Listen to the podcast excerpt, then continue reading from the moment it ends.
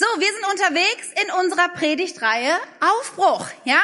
Wir sind ja jetzt mittlerweile schon einige äh, Wochen dort unterwegs, weil wir haben festgestellt, ja, wie Paulus im Epheserbrief schreibt, dass Gott da eine unglaublich wunderbare Zukunft für uns bereithält. Ja, da ist so viel Potenzial. Paulus spricht von dieser unglaublichen Kraft, der alles möglich ist. Über unsere Träumen hinaus Möglichkeiten Gottes sind da für unser Leben.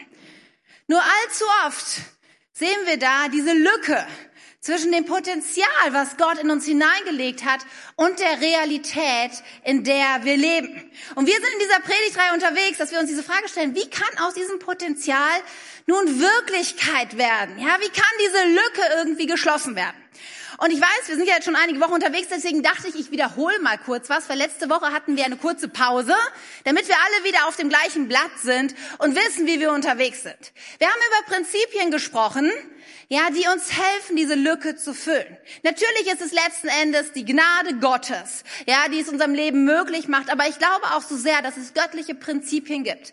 Und wenn wir unser Leben auf diese Prinzipien bauen, dann ebnen wir den Weg für Gott, dass er das umsetzen kann in unserem Leben. Und so hat Tim im ersten Part dieser Predigtreihe darüber gesprochen, dass mutiger Glaube und die Bereitschaft zum Kampf, dass das ein Prinzip ist, ja, was es wie Wirklichkeit, dass es Potenzial Wirklichkeit werden lässt. Ja, er hat davon gesprochen, dass Gottes Wille nicht automatisch mal so eben passiert, sondern dass es sein kann, dass da 31 Könige in deinem Leben sind, ja, und dass du mutig sein musst und mutige Gebete beten musst, wie Sonne, steh still, um zu erleben, was Gott für dich bereithält.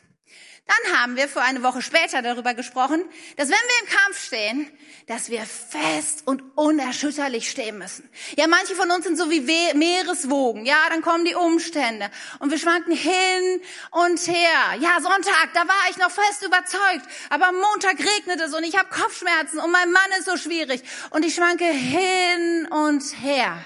Aber Gottes Botschaft ist, hey, sei fest und unerschütterlich.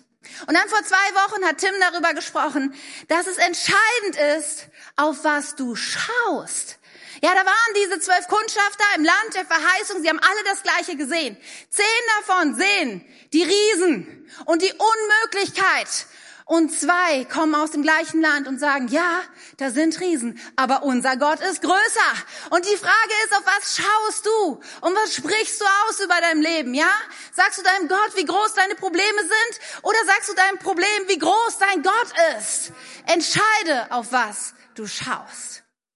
Und heute ein viertes Prinzip. Ein Prinzip, was ehrlich gesagt ein bisschen anders ist, aber was, glaube ich, so kraftvoll und so wie ein Turbo-Booster sein kann in deinem Leben, um Gottes Potenzial Wirklichkeit zu sehen. Seid ihr mit mir? Seid ihr bereit? Okay, dann lasst uns beten. Vater im Himmel, ich danke dir so sehr dafür, dass das die Wahrheit ist, dass es eine wunderbare Zukunft gibt, dass du in jeden von uns Potenzial hineingelegt hast, was größer und schöner und stärker ist, als wir uns nur erträumen können, Herr. Und wir sagen heute als K21, wir wollen das ergreifen. Ja, wir wollen mutig sein im Kampf. Wir wollen fest und unerschütterlich sein. Wir wollen auf das sehen, was du uns verheißen hast, Herr. Und wir wollen weiterhin lernen. Und Heiliger Geist, hilf uns heute, unsere Herzen zu öffnen und zu verstehen, was deine Prinzipien sind. Sprich zu jedem Einzelnen ganz persönlich ins Leben hinein, Herr, und gebrauche meine Worte. Amen. Die Menschen im Mittelalter Sie hatten ein geozentrisches Weltbild. Ich habe immer ein Bild mitgebracht von dem, wie die Menschen sich so die Erde und den Kosmos vorgestellt haben. Sie haben gesagt, die Erde ist eine Scheibe und sie ist im Mittelpunkt des Universums und die Sonne und die Sterne und der Mond, sie alles äh, drehen sich so um dieses Zentrum. Ja, und wir sind der Mittelpunkt. Nun mittlerweile lächeln wir da ein bisschen drüber. Ja, wir sind ein paar Jahrhunderte später und denken, so ganz raus hatten sie es halt damals noch nicht. Ne? Denn wir wissen inzwischen, die Erde ist einer von vielen Planeten und nicht die Sonne kreist um uns, sondern wir kreisen um die Sonne. Und dann gibt es ein Sonnen, nicht nur ein Sonnensystem, sondern viele Sonnensysteme und viele Galaxien und was weiß ich. Ja, euch ist das klar. Aber manches Mal denke ich, Wir haben vielleicht kein geozentrisches Weltbild mehr, aber wir haben ein sehr egozentrisches Weltbild manches Mal, ja, so wie diese junge Frau auf dem nächsten Bild, dass wir sagen, ich stehe doch im Mittelpunkt. Ja, es gibt sieben Milliarden Menschen auf dieser Welt, aber irgendwie bin ich der Mittelpunkt, oder? Und selbst in unserem Glauben kommt das manchmal so vor. Herr, was ist dein, das Potenzial, was du in mich hineingelegt hast? Herr, wie kann ich ein Leben in Fülle leben? Ja, was ist dein Wille für mein Leben? So sehr, Herr, ich, mich, meiner, mir. Herr, segne bitte alle vier. Ja, dieses, ich, ich um mein Jesus, ich um mein Glaube. Und wir sehen so sehr das, was, was wir sind und was wir erleben wollen mit Gott. Nun, es ist die Wahrheit. Gott sieht dich ganz persönlich heute Morgen an diesem 10. September. Er kennt dich durch und durch. Er hat dich geschaffen, einzigartig gemacht, ausgerüstet mit speziellen Gaben. Das ist die Wahrheit. Aber wir reden auch von einem ewigen Gott. Einem Gott, der von Generation zu Generation geht. Der schon so viele Generationen hat kommen und gehen sehen. Und manches Mal sind wir so wie die Hühner und wir sehen die, die Körner nur so direkt vor uns. Jetzt muss ich das tun und das und das und das. Und Gott ist mehr so wie der Adler, der darüber schwebt. Ja, und alles sieht und die Zusammenhänge sieht. Und ich glaube, dass es so wichtig ist, dass wir heute Morgen unseren Kopf mal heben und über unser Leben hinaus sehen. Und dazu möchte ich dich einladen, dieses Prinzip Gottes zu sehen. Schau über dein Leben hinaus. Denn ich glaube, darin liegt so eine unglaublich große Kraft über dein Leben hinaus. Vielleicht denkst du, ja, aber Katja, wie, was meinst du damit eigentlich ganz genau? Über dein Leben hinaus. Und ich finde es so gut zu verstehen, wie Gott uns eigentlich gesetzt hat. Wer, wie Gott sich das gedacht hat, wie Gott ja dieses Potenzial Wirklichkeit werden will in dein Leben. Weil meine These heute Morgen ist, Gottes Potenzial und Gottes Auftrag für dein Leben ist zu groß, als dass es in einer Lebensspanne zu verwirklichen wäre. Versteht ihr, was ich meine? Das Potenzial in dir, es ist zu groß. Und es um 80, 90, 100, bei mir aus 120 Jahren zur Vervollkommnung zu kommen. Gottes Perspektive ist immer über dein Leben hinaus. Es ist so wie ein Staffelstab, ja? Kennt ihr Staffelrennen? Ja, und das Staffelrennen, das ist nicht nur, dass einer läuft mit der Staffel in der Hand. Nein, er läuft und dann gibt er die Staffel weiter. Und was ist der kritische Moment in so einem Staffelrennen? Die Staffelübergabe. Ja, wer hat schon alle Olympiaden und Weltmeisterschaften gesehen? Ja, wo die favorisierte Mannschaft, jeder wusste, sie werden es machen, aber dann kommt der Moment, wo ein Läufer dem anderen die Staffel übergibt und sie fällt runter und die Mannschaft ist disqualifiziert. Weil dieser kritische Moment, wo wir über unser Leben, über unseren eigenen Lauf hinaus die Staffel weitergeben, ist so entscheidend, ob wir siegreich werden oder nicht. Ja, über unser Leben hinaus. Nun, was sagt Gottes Wort dazu? Wir sind ja momentan unterwegs mit dem Volk Israel und das Volk Israel, es findet seinen Ursprung in Abraham. Abraham wird irgendwann von Gott herausgerufen und er bekommt die Verheißung, dass aus ihm ein großes Volk entstehen wird. Das ist das Potenzial, was in Abraham liegt. Nun, als Abraham diese Verheißung bekommt, weiß er schon, dass es ein bisschen schwierig ist, weil er ist unfruchtbar. Er und seine Frau können keine Kinder kriegen. Aber wenn man so eine Verheißung bekommt, dann denkt man, jetzt geht's los, oder? Nächsten Monat wird Sarah schwanger sein. Und dann Kind eins, zwei, drei, vier, fünf, sechs, sieben, ne? Zack, zack, zack. Und ich werde wahrscheinlich mit meinen Enkelkindern noch da sitzen und spielen. Ich werde die Geburt meiner Urenkel erleben. Ja, wie sie hier rumkrabbeln. All das hat wahrscheinlich Abraham sich vorgestellt in dem Moment. Weil das war auch die Zusage Gottes. Das war sein Potenzial. Und Jahr für Jahr vergehen und es kommt kein Kind und Sarah wird nicht schwanger und die biologische Uhr tickt und irgendwann bleibt sie stehen. Ja, es ist menschlich nicht mehr möglich, Kinder zu kriegen. Und irgendwann tut Gottes Wunder. Und ein Sohn wird geboren. Aber ich erlebe doch noch die Enkelkinder, Katja. Dieser Sohn, der wird bestimmt unendlich viele Kinder kriegen. Ich sehe es noch, ich sehe es noch in meinem Leben. Er sieht, wie Isaak heiratet und er lebt, wie eine unfruchtbare Frau heiratet.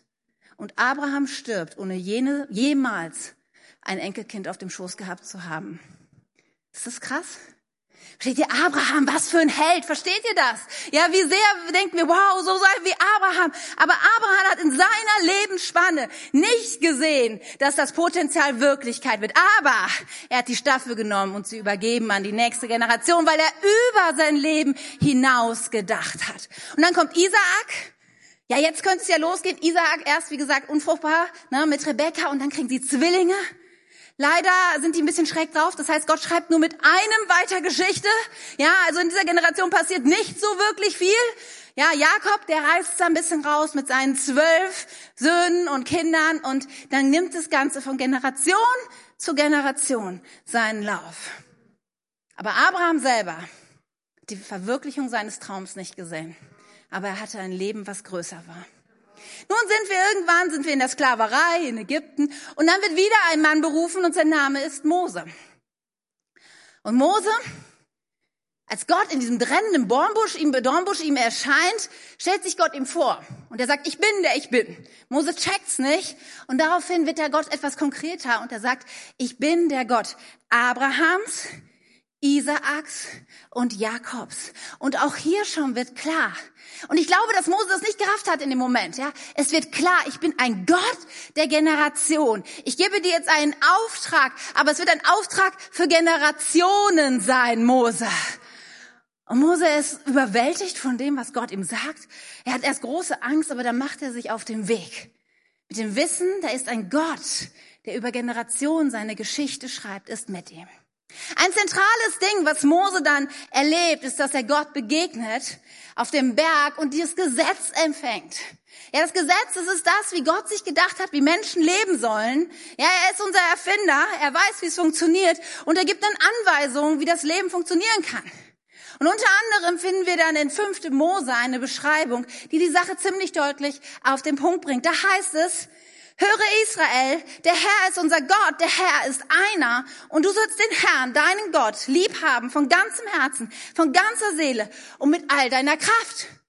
Klammer auf bekannte Verse, weil Jesus zitiert sie. Jesus sagt, das ist der Kern von allen Geboten, die ich jemals gegeben habe. Klammer zu. Und dann sagt er, jetzt wird's nämlich interessant. Und diese Worte, die ich dir heute gebiete, sollst du zu Herzen nehmen. Du sollst es selber leben in deinem Leben und sollst sie deinen Kindern einschärfen und davon reden, wenn du in deinem Hause sitzt oder unterwegs bist, wenn du dich niederlegst oder aufstehst. Und du sollst sie binden zum Zeichen auf deine Hand und sie sollen dir ein Merkzeichen zwischen deinen Augen sein. Und du sollst sie schreiben auf die Pfosten deines Hauses und an die Tore. Als ich das erste Mal es gelesen habe, dachte ich, ja, so ein typisches jüdisches bla bla bla ist irgendwie ja gut, ne? Du hast dies und jenes und irgendwie geht man da so drüber hinweg und denkt, ja, soll das alles heißen? Aber dann habe ich irgendwann so nicht drüber gestolpert und dachte, lesen wir mal genau. Also wir sollen das selber tun und wir sollen es an unsere Kinder, an die nächste Generation weitergeben. Wie sollen wir es machen? Indem wir darüber reden, wenn wir zu Hause oder unterwegs sind. Nun stelle ich euch eine Frage, welche andere Möglichkeit hat man noch irgendwo zu sein? Gar keine. Also ich bin entweder zu Hause oder unterwegs. Es gibt keinen anderen Ort auf dieser Welt, wo ich so sein könnte. Verstehst du? Also was sagt uns das Wort Gottes? Überall, wo du bist, ja, stellst du dich auf und sagst, ich lebe ein Leben über mein Leben hinaus. Ja, ich habe einen Auftrag, die nächste Generation zu prägen. Und wann machst du es? Am Tagesanfang, am Tagesende. Also im Prinzip immer. Quer durch den Tag zieht sich dieser Auftrag. Und du sollst um deine Hand binden und an deine Stirn schreiben. Fromme Juden haben das Wort wörtlich genommen. Ich glaube nun nicht, dass es so praktisch ist, sich das Wort Gottes immer hier irgendwo hinzuschreiben. Aber weißt du was? Wenn meine Kinder, wenn die nächste Generation mich sieht, dann soll sie Wort Gottes sehen. Dann soll sie Gott sehen. Ich will ein Vorbild sein. An meinem Leben soll die nächste Generation sehen, dass es die Wahrheit, dass es einen Gott gibt, dass er uns liebt und dass er einen Auftrag gegeben hat. Und nicht nur an meinem Leben, sondern auch in meinem Umfeld, in meinem Haus soll davon geprägt sein, dass Gott real ist. Das ist Gottes Auftrag von Anfang an. Hey, erfüll du das Gesetz, liebe Gott von ganzem Herzen und tu alles, damit die nächste Generation es versteht. Und Mose, Mose tat das. Mose war jemand, der so viel Potenzial bekommen hat und der gesehen hat, wie es Stück für Stück Wirklichkeit wurde. Wenn wir mal die Prinzipien, die wir vorhin hatten, mal durchgehen. Was hat Mose davon gelebt? War er mutig? Hat er mutigen Glauben und Bereitschaft zum Kampf gehabt? Definitiv. Er hat viele Schlachten geschlagen. Er ist mutig vorangegangen. War er fest und unerschütterlich? Also wirklich, ganz ehrlich, ich hätte das nicht mitgemacht. Mit diesem Volk unterwegs zu sein, garantiert nicht mit mir. Ja, immer nur am Meckern, am Motzen. Mose, fest und unerschütterlich. Wow. Drittens, entscheide, auf was du schaust. Ja, Mose hätte so oft auch die Möglichkeit gehabt zu jammern. Er hatte vielleicht auch mal Hunger, er hatte auch Durst, aber er wusste, Gott wird uns hier durchbringen. Und wie hat er es gelebt? Über sein Leben hinaus? Da gab es einen jungen Mann namens Josua. Er war sein Diener von Jugend an. Josua ist in Ägypten geboren und er war sein Diener. Und das ist ja so manches Mal auch das Bild, wo wir denken, ja, die junge Generation, sie muss uns dienen. Ja, das ist so die Leute, die unseren Rucksack tragen und die das Manna ein bisschen schön auf dem Teller anrichten, ne, und die die Schuhe putzen. Das ist so die Aufgabe, wo wir oft denken, das sollte die junge Generation machen. Aber wisst du, dieser Josua, war nicht nur sein Diener, er war auch ein Leiter, er war der Heerführer des Volkes Israel. Als Mose auf dem Berg steht gegen die Amalekiter und betet, wer führt das Volk unten in die Schlacht? Es ist Josua. Und ich finde dieses Bild so sehr. Ja, sie sind Diener, aber sie sind auch Leiter. Und sie werden von der Generation vorher freigesetzt in die Berufung, die Gott für ihr Leben hat. Josua war immer um Mose herum. Er ging sogar mit ein Stück auf dem Berg, ja, wo Mose diese ähm, die Gesetzestafel bekam. Er ging mit ins Zelt, das Allerheiligste. Er blieb dort, selbst wenn Mose hinausging. Versteht ihr, dieser junge Mann, er hat so viel von Gott erlebt. Mit Mose an seiner Seite. Und wenn wir jetzt bei ihm schauen, diese Prinzipien, ja, er, über, ähm, über Josua ist gesagt worden, dass nicht eine einzige Verheißung, die der Herr Israel gegeben hat, unerfüllt blieb. Sie trafen alle ein. Josua hat das erlebt, ja, was die Verheißung war, die Mose bekommen hat, dass sie Wirklichkeit geworden ist. Mose selber, Klammer auf wie Abraham, hat nicht erlebt, dass was Gott in sein Leben hineingesprochen Wirklichkeit wird. Aber er hat eine junge Generation aufgebaut, die den Auftrag vollendet. Er hat den Staffelstab übergeben. Wie großartig ist das? Und nun Josua, der so einen großartigen Lehrer hatte. Ja, er hat alles erlebt. Ja, siegreich gegen Jericho. So viel Land eingenommen, so viel Könige besiegt. Die Sonne stand still über ihm. Ich meine, kann man mehr erleben? Als dieser Josua kann man Größeres irgendwie in seiner Lebensspanne erleben? Und all die Prinzipien, über die wir gesprochen haben, Gehen wir sie nochmal durch. Sie stimmen auch für sein Leben, oder? Da war mutiger Glaube und Bereitschaft zum Kampf. 31 Könige. Er war fest und unerschütterlich. Und wenn nicht er, wer hat dann auf das geschaut, was entscheidend war? Ja, er war einer der zwölf Kundschafter, die aus dem, aus dem, äh, aus dem verheißenen Land kamen und die gesagt haben, wir werden dieses Land einnehmen, weil unser Gott ist größer und stärker. Diese Prinzipien hat er alle gelebt. Aber was ist mit dem letzten? Hat er ein Leben gelebt, was über sein Leben hinausging?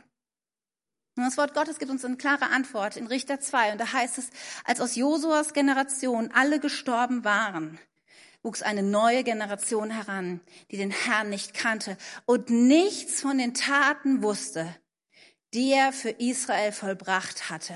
Da taten die Israeliten Böses in den Augen des Herrn und beteten Baal an. Versteht ihr das? Da hat jemand alles erlebt, was ich finde, was man in einem Leben erleben kann mit Gott. Zahlreiche Wunder und großartige Dinge. Aber dieses letzte Prinzip über sein Leben hinaus, er hat den Staffelstab, aus welchen Gründen auch immer, nicht weitergegeben, nicht weitergeben können. Und das Volk Israel, es driftet in eine der dunkelsten Zeiten, die Zeiten der Richter, die es gab. Letztens saßen wir im Auto mit einigen Leuten aus der K21 auf einer langen Autofahrt. Wir haben Bibelquiz gespielt und alles Mögliche. Und irgendwann haben wir überlegt, welches sind die, ja, die irgendwie abstoßendsten Geschichten, die Geschichten, wo wir echt tausend Fragezeichen haben. Und die zwei Geschichten, die genannt wurden, sie kommen alle aus dieser Zeit. Das sind Geschichten, die erzählst du nicht deinen Kindern zum guten Nacht sagen, weil dann würden sie eher Albträume kriegen. Ja, das sind Geschichten, wo du denkst, ich kann das nicht verstehen, Gott. Was passiert da? Weil hier ist der Staffelstab verloren gegangen. Was für ein Drama. Darf ich dich fragen, wo stehst du? Lebst du ein Leben und denkst, wow, ich will alles erleben hier in meiner Lebensspanne, ich will Heilung und Wunder und Großes tun. Ja, das sollst du ja. Aber lebst du auch ein Leben, was größer ist, was über dein Leben an die nächste Generation weitergeht? Was ist dein Erbe? Hast du den Staffelstab in der Hand und bist du bereit, ihn weiterzugeben an die nächste Generation? Es ist Gottes Auftrag an dich und es ist so entscheidend, damit Gottes Geschichte weitergeschrieben wird. Und ich dachte, es ist vielleicht ganz gut, sich mal ein bisschen die Gedanken zu machen über die Generationen, über Kennzeichen von Generationen und über Aufgaben, die eine Generation so hat. Die Pädagogik, die Psychologie, die Soziologie, sind alles Wissenschaften, die sich damit beschäftigen und überlegen, wie können Menschen vernünftig miteinander leben. Weil ich glaube, viele von uns, die kennen das auch.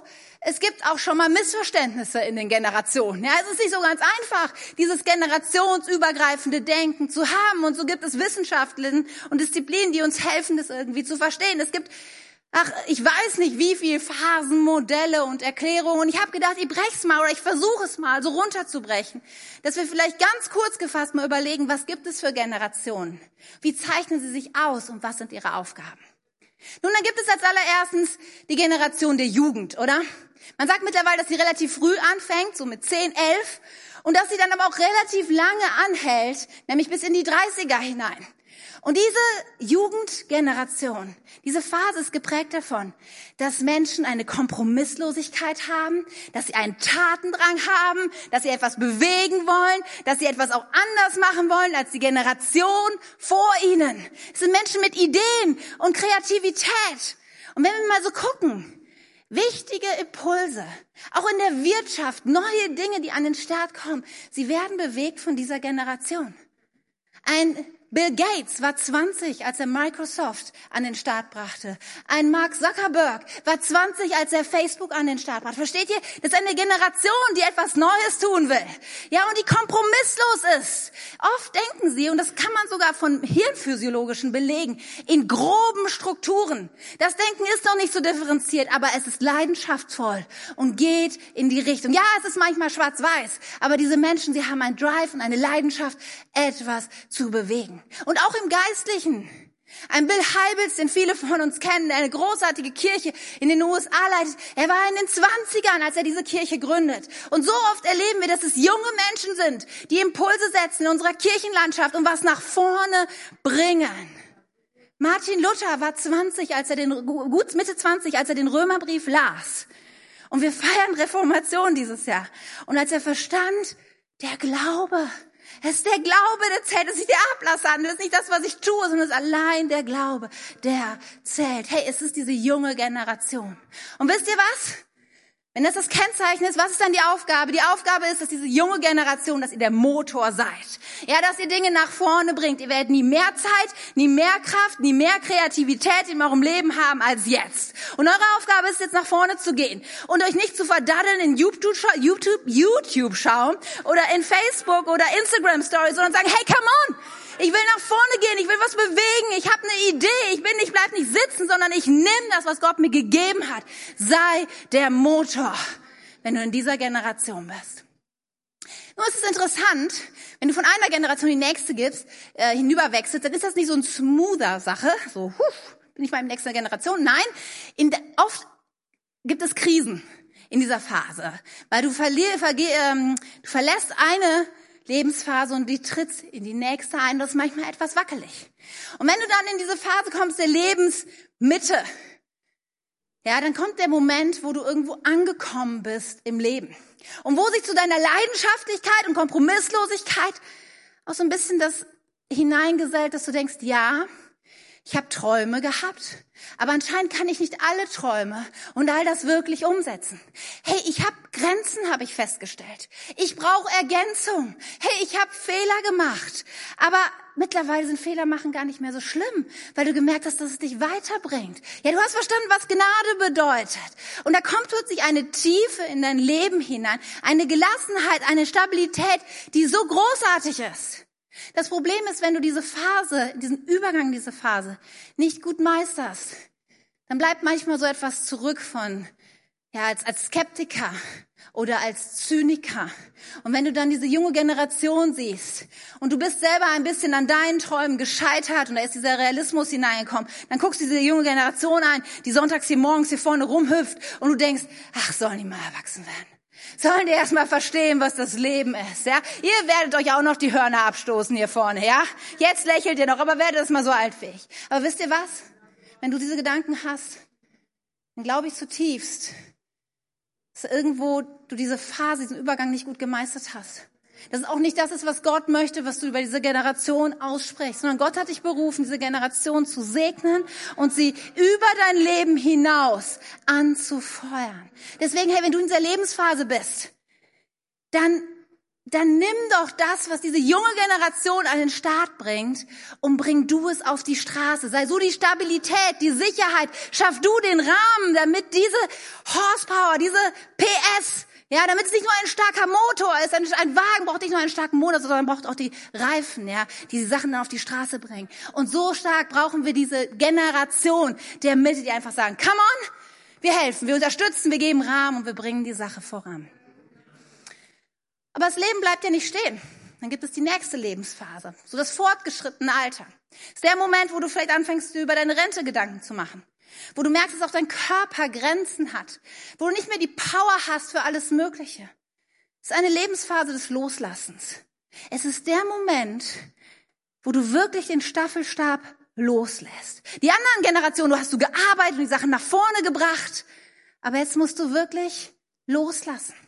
Und jetzt stellt sich die Frage, wer bin ich, wenn ich nicht mehr mein Schild habe mit Abteilungsleiter? Ja, wer bin ich, wenn ich nicht mehr den reservierten Parkplatz vorne in der Firma habe, wo alle anderen weiterlaufen müssen als ich? Wer bin ich, wenn mich nicht mehr jemand mit Herr Doktor anspricht? Wer bin ich, wenn ich diese Aufgaben und diese Leistung nicht mehr bringen kann? Wer bin ich dann? Das ist deine Aufgabe und diese Frage, die du dich dann stellen musst. Und hoffentlich hast du früh angefangen, sie zu bearbeiten und zu sagen, ja, ich bin Kind Gottes. So oder so. Ob ich etwas tue oder leiste, aber ich bin in dieser Lebensphase. Und diese Lebensphase ist so wunderschön, weil du darfst einfach sein. Du musst nicht mehr arbeiten, um andere zu inspirieren und zu ermutigen und freizusetzen. Du darfst einfach da sein. Ich meine beim Staffellauf. Du bist gelaufen, du hast alles gegeben, du gibst den Staffelstab ab an den nächsten Läufer. Was machst du als nächstes? Gehst du um, gehst in die Kabine und denkst, ach, sollen die machen, was sie wollen? Nein, nein, nein. Du bleibst doch auf der Rennbahn. Oder du bleibst doch stehen. Du guckst dir das Rennen, du bist einfach da. Du kannst nichts mehr tun. Du brauchst auch nichts mehr tun, weil du hast alles gegeben. Und jetzt schaust du den Renner, den nächsten Renner an. Und du denkst, wow, wie cool, der hat die, der hat die Kurve viel besser genommen als ich. Wahnsinn, was der für ein Speed drauf hat. Und du feuerst ihn an und du bist da. Und dann habt ihr den Sieg und dann feiert ihr gemeinsam. Das ist Gottes Bild von Generationen. Lebe ein Leben über deinem Leben hinaus. Und es beginnt immer mit dir. Ganz ehrlich, ich bin ja auch schon mittlerweile nicht mehr in dieser Jugendgeneration, wenn man das mal so sagen darf. Ja, oh, richtig. Gut erkannt. Und manchmal denke ich auch, die könnten sich ja auch mal mehr um mich kümmern. Ich bin jetzt schon bei 42, ja, und irgendwie, also, aber wisst ihr, so funktioniert es nicht. Es fängt immer mit dir an und du schaust da nicht darauf, was die Jüngeren dir geben, sondern du fängst immer an und schaust, was kann ich für die jüngere Generation tun, weil es ist Gottes Wort. Der letzte Vers des Alten Testamentes, er bringt es auf den Punkt. Im Malachi 3 heißt es, er wird die Herzen der Väter ihren Kindern und die Herzen der Kinder ihren Vätern zuwenden, damit ich bei meinem Kommen nicht das Land vernichten muss. Verstehst du, was da drin steckt? Es fängt bei dir an.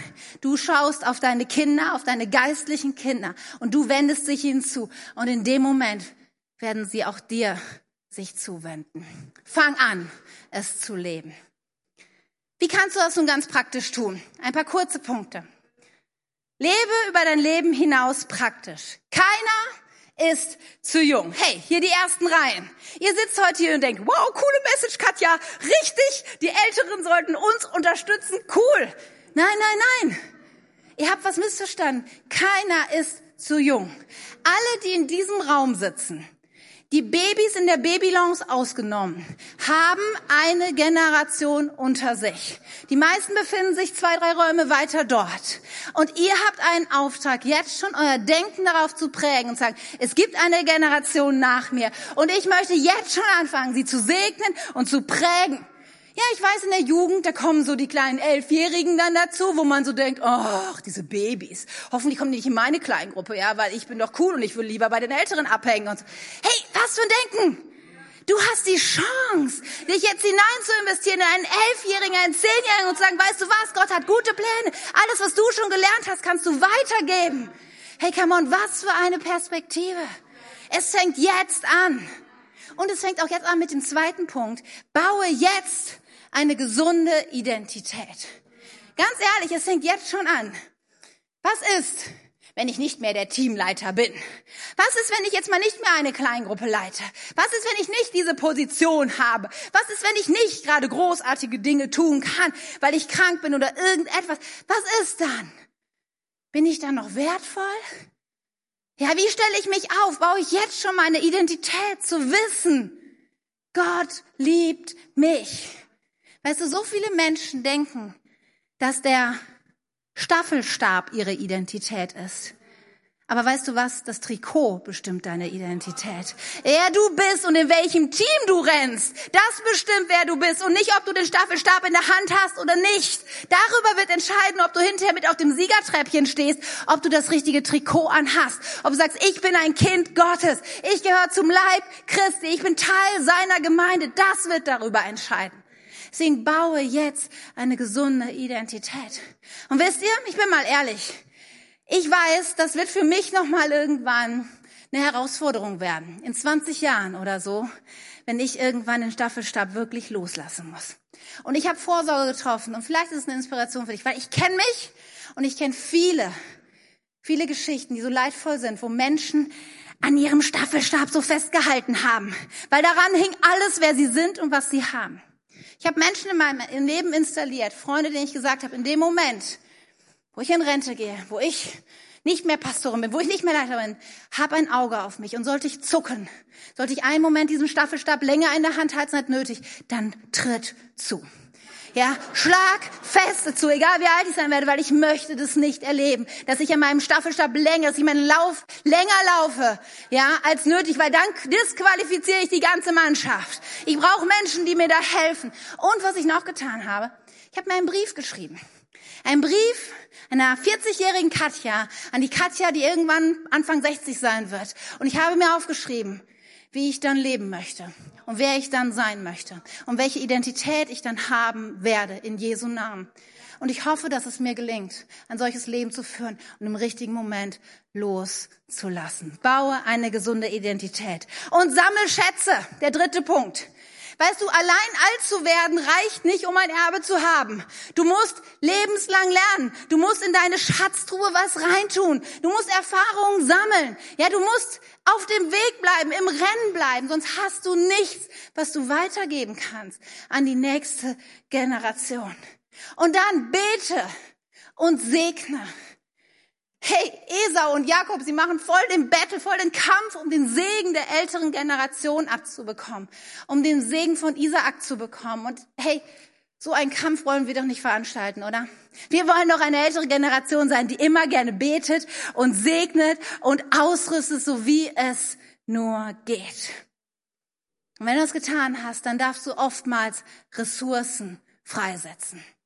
Dann darfst du sagen, jetzt, ja, ich möchte, ich hab was, gesammelt und das kann ich jetzt weitergeben. Ich habe vielleicht Zeit, ja, ich kann mich investieren in jüngere Menschen. Ganz praktisch, du kannst anfangen zu dienen in der Kinderkirche. Wenn ich sage, ich habe keine Ahnung, ich mache dann sprich mich nachher an. Wir finden einen Weg, dass du ganz praktisch Dinge auf die Straße kriegst, der jüngeren Generation zu dienen. Du kannst Menschen nach Hause zu dir einladen, die junge Generation. Ja, du kannst mit ihnen essen, sie kennenlernen, Beziehung bauen und dann ganz viele gute Ratschläge geben. Weißt du, ganz ehrlich, Hand aufs Herz. Wer hat es geliebt, von seinen Eltern und Großeltern Ratschläge zu bekommen und sie dann auch noch umzusetzen? Alle ohne Diskussion. Wer war so ein Richard, du hast es gemacht. Alles, was deine Eltern dir gesagt haben, hast du, also ich weiß nicht. Ganz ehrlich, ich mag das nicht so sehr.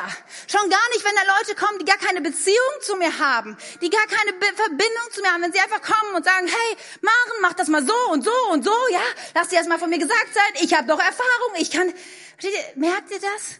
Keiner von uns wollte das. Und ganz ehrlich, ich muss auch eine Sache sagen. Es gibt zwar, es gibt Prinzipien, eine Menge, die sind universell gültig. Nur ich merke jetzt schon, wo ich nur in dieser mittleren Generation bin, dass ich einiges von dem nicht mehr ganz checke, was diese junge Generation gerade erlebt. Meine Tochter, zehn Jahre alt, meine Jüngste, hat drei Tage ihr Handy irgendwie nicht am Strom gehabt macht ihr Handy wieder an und hat über 2000 WhatsApp-Nachrichten in einer Klassengruppe. Und ich frage mich, das ist scary, das ist irgendwie, das ist unheimlich, ja? Ich meine, was passiert da? Und meine anderen Kinder nickten nur und sagten, ach Mama, ist doch ganz normal. Und ich dachte, es ist ganz normal, ja, dass 2000 Leute innerhalb von drei Tagen was von mir wollen und irgendwie mit mir reden und kommen. Das war in meinem, meiner Zeitalter nicht normal. Ich hatte drei Fernsehprogramme. Ja, heutzutage gibt es hunderte von Fernsehprogrammen und YouTube und Streamen hier und da und Internet. Versteht ihr? Es ist eine andere Welt. Lass uns das nicht vergessen. Aber weißt du was, wenn du um Rat gefragt wirst, wenn da Beziehung ist, dann darfst du doch gerne geben und investieren und Ressourcen freisetzen. Eine ältere Generation, auch sie sehr, sie hat auch Schätze im Materiellen angesammelt. Und ihr wisst doch selber, wie es ist, als Teenie, als Jugendlicher, als junge Familie. Da sind die Ressourcen knapp, aber dann zu sagen, weißt du was? Hey, ich bezahle für deinen Teenie die Jugendfreizeit. Ich kann es mir leisten. Was kannst du nicht alles freisetzen an Ressourcen und Leben verändern und über dein Leben hinaus leben? Eine Geschichte zum Schluss. Es ist eine Geschichte, die in der Bibel steht und sie wird dreimal erzählt. Und jedes Mal, wenn ich sie, ich darüber lese, zum Moment, wo mein Herz stehen bleibt. Ja. Es ist die Geschichte von einem König und über ihm wird gesagt, König von Juda, sein Name ist Hiskia. Kein König von Juda war jemals so wie er, weder vorher noch nachher. Er war ein Mann Gottes. Er war ein Mann, der die Altäre niedergerissen hat. Er war ein Mann, der gebetet hat voller Leidenschaft und Imbrunst und der gesagt hat, Gott, die Generation, die Völker, sie sollen dich kennenlernen. Du sollst verherrlicht werden. Und in seinem Leben hat er unglaubliche Wunder erlebt. Ganz ehrlich, da ist Josia fast nichts gegen. Josua fast nichts gegen. Er hat, er hat gelebt, wie die Assyrer das Volk bedrohten und es gab menschliche gesehen keinen Ausweg. Aber er hat gebetet und Gott hat einen Engel geschickt in der Nacht und das ganze Herr war besiegt in nur einer Nacht durch einen Engel. Und dann wurde Hiskia todkrank. Es war klar, er würde es nicht überleben. Und wiederum betet er, dieser Mann Gottes. Und er wird geheilt. Was für ein krasses Wunder. Und wisst ihr was? Dann, dann passiert was, was noch, noch nächstes Level ist. Denn Hiskia sagt, es reicht mir nicht nur den Zuspruch meiner Heilung, ich möchte gern ein Zeichen ein Zeichen, dass du mich gesund machen wirst. Und dann verhandelt er so mit Jesaja kurz, weil der sagt ihm das da, der ist damit involviert. Und dann verabreden sie, dass die Sonnenuhr zehn Striche rückwärts gehen soll, als Zeichen dafür, dass Gott ihn heilt. Und es passiert. Wisst ihr, wir haben bei Josua gehört, Sonne steht still und dachten schon alle, wow. Aber zehn Stunden die Zeit zurückdrehen, dieser Mann hat alles in seiner Lebenspanne erlebt, was es zu erleben gibt. Befreiung, Heilung, übernatürliche Wunder ohne Ende. Und sein Herzschlag war eigentlich, alle Völker, alle Generationen sollen unseren Gott kennenlernen. Und dann gibt es einen Moment, und wir lesen davon in zweite Chronik, wo Gott das auf die Probe stellt. Denn wisst ihr was? Heilung, wenn heute jemand geheilt wird, das kriegen wir alle mit und vielleicht berichtet auch der Wunsdorfer Stadtanzeiger darüber, aber dann hört es meistens auch schon auf. Aber wenn die Sonne zehn Stunden zurückgeht, dann kriegt das die ganze Welt mit. Und es gab sehr hochentwickelte Völker, ja, die haben nicht in Höhen gelebt, die haben das gemerkt und die dachten, was geht hier los? Und die Babylonier vorne, vorne weg. Und sie haben gehört, hey, das hat, das, was hier passiert, das hat irgendwas mit diesem Hiskia zu tun. Und sie schicken Boten, um auf den Grund der Tatsachen zu, zu bohren und zu sehen, was, hat, was war die Ursache, was ist hier passiert.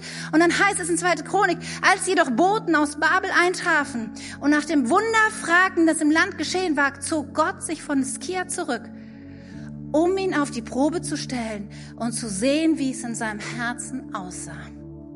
Sie, manches Mal gibt es so Situationen im Leben. Wir können viel reden. Ja, wir können irgendwie vollmundige Versprechen machen, sagen, ja, ich will ein Leben leben, was Einfluss hat und was über meine Generation rausgeht. Ja, das will ich. Aber es gibt manchmal so Momente, wo Gott sagt, ja gut, hier. Wo er die Situation ja auf dem Silbertablett herbringt und sagt, jetzt, jetzt sehen wir es, was in deinem Herzen ist. Und dieses Boten, sie kommen aus Babylon und sie fragen Hiskia, hey, was ist hier passiert, Hiskia? Kannst du uns das sagen? Und sie sagt, ja, okay, come on, cool, dass ihr da seid, High Five und so. Und dann, komm mit, komm mit, ich zeige euch alles, was ich habe. Guck mal, das ist mein Gold und das ist mein Silber und das ist meine Waffenkammer. Seht ihr dieses egozentrische Weltbild? Es kommt voll durch, ja. Guck mal, wie Gott mich gesegnet hat, wie toll. Ich bin ihr Boten aus Babylon. Und dann, ciao. Und sie gehen, ohne gehört zu haben, dass es einen lebendigen Gott gibt, der einen Unterschied gemacht hat, der eingegriffen hat, der versorgt hat, der geheilt hat. Davon ist nicht die Rede. Und dann kommt Jesaja. Jesaja tut erstmal so, als wüsste er nicht, was los ist. Sagt, hey, wer war, was waren das für Leute? Hm, Boten aus Babylon, die wollten mal so gucken, was hier so los ist. Und was, was haben sie so hier gesehen? Mein Gold, mein Silber, meine Waffen. Er hat den Moment verstreichen lassen. Er hat nicht begriffen, was die Stunde geschlagen hätte. Er hat nicht begriffen, was für einen Einfluss er über sein Leben hinaus hätte nehmen können, wenn er jetzt gesprochen hätte vom lebendigen Gott. Wenn hier ein Volk gehört hätte, dass es da mehr gibt, dass es einen größeren Gott gibt. Die nächsten Generationen hätten davon geprägt sein können. Aber er hat diese Situation nicht ergriffen. Und dann sagt Jesaja zu ihm in Zweite Könige, da sagte Jesaja zu Hiskia, lass dir Folgendes vom Herrn sagen. Es wird eine Zeit kommen, in der alles, was du besitzt, alles, was deine Vorfahren bis heute gesammelt haben, der ganze Staffellauf bis jetzt, verstehst du, die Läufer, die vor dir gelaufen sind, all das, was an Reichtum, an Schönheit, an großartigen Dingen angesammelt worden ist, alles das wird nach Babel gebracht werden. Es wird nichts hier bleiben, spricht der Herr. Deine eigenen Nachkommen werden verschleppt werden. Sie werden dort im Palast dem König von Babel dienen. Das ist hier die Botschaft. Du hast den Staffelstab fallen lassen. Disqualifiziert. Und was tut Hiskia? Fällt er auf die Knie? Bittet er Gott um Vergebung? Versteht er, was er getan hat? Nein, wisst ihr, jetzt, jetzt kommt so ganz hervor, was in seinem Herzen ist. Und ich möchte dich, möchte dich fragen, ob du dein Herz jetzt auch mal aufmachen kannst, um zu gucken, was in deinem Herzen ist. Denn er sagt zu Jesaja, diese Botschaft des Herrn, die du mir überbracht hast, ist. Skia, hast du irgendwas hier nicht mitverstanden? Bist du senil? Hast du es nicht begriffen, um was es geht? Es ist nichts gut. Es heißt, dass all das, was du besitzt, deine Nachkommen, all das, was Generationen angesammelt haben, es wird nach Babel gebracht. Es wird aufhören. Gottes Segen ist von euch. Es wird weg. Versteht ihr das? Hiskia. Denn er dachte sich, immerhin werden zu meinen Lebzeiten Frieden und Sicherheit herrschen. Hauptsache, mir geht es gut. Versteht ihr, das war nicht irgendjemand. Das war kein böser Mensch. Es war Hiskia, ja, der großartige Dinge vollbracht hat, der in seinen Lebzeiten so viel erlebt hat, so viel Gnade, so viel Potenzial, was Wirklichkeit wurde in seinem Leben. Aber nach ihm kommt sein Sohn Manasse an die, an die Herrschaft. Manasse war der blutigste König, den es jemals gab. Er opfert seinen eigenen Sohn den Göttern. Über ihn steht geschrieben, dass Jerusalems Straßen voller Blut der Unschuldigen waren, solange Manasse geherrscht hat. Der Staffelstab war fallen gelassen worden. Ich weiß nicht, wie es dir geht, aber es ist so ein Moment, wo ich denke, nein Gott, Gott steh uns bei, dass wir so eine Generation sind. Hey, für mich für mich muss klar sein an diesem Morgen, ich will anders leben. Ich will ein Leben leben, was über mein Leben hinausgeht. Ich will auf das fokussiert sein, was Gott für mein Leben vorbereitet hat. Ich will meinen Lauf leben, so Lauf rennen, so gut ich kann. Ich will alles geben. Aber ich will den Staffelstab übergeben und anfeuern und sehen, wie diese nächste Generation das Rennen weiterläuft und auch ihren Staffelstab wieder übergeben wird. Ich will sehen, wie es irgendwann mal eine K22 geben wird. Ja, und Leute, da sind diese Kirche bauen und die nächste Phase hineinbringen. Ja, ich will träumen davon, dass Tim und ich zu unseren Lebzeiten noch zehn Campus sehen werden. Aber was weiß ich? Ja, es ist das, glaube ich, das Potenzial, was Gott in uns hineingelegt hat. Aber ich werde alles dafür tun, ein Leben zu leben, was über mich hinausgeht. Ja, damit selbst wenn ich es nicht erlebe, die nächste Generation, die Generation darüber hinaus es sehen wird. Und wisst ihr was? Es benötigt Männer und Frauen, die sagen, ich schlage ein in die Hand Gottes und ich werde das leben. Egal, was ich zu meinen Lebzeiten erleben werde oder nicht. Heute Morgen mache ich ein Commitment und ich sage, über mein Leben hinaus. Weil es gibt ein Rennen, was Ende gelaufen werden muss. Und Gottes Potenzial in mir ist zu groß, als dass ich es mit meiner Lebensspanne allein bewältigen könnte. Seid ihr mit mir?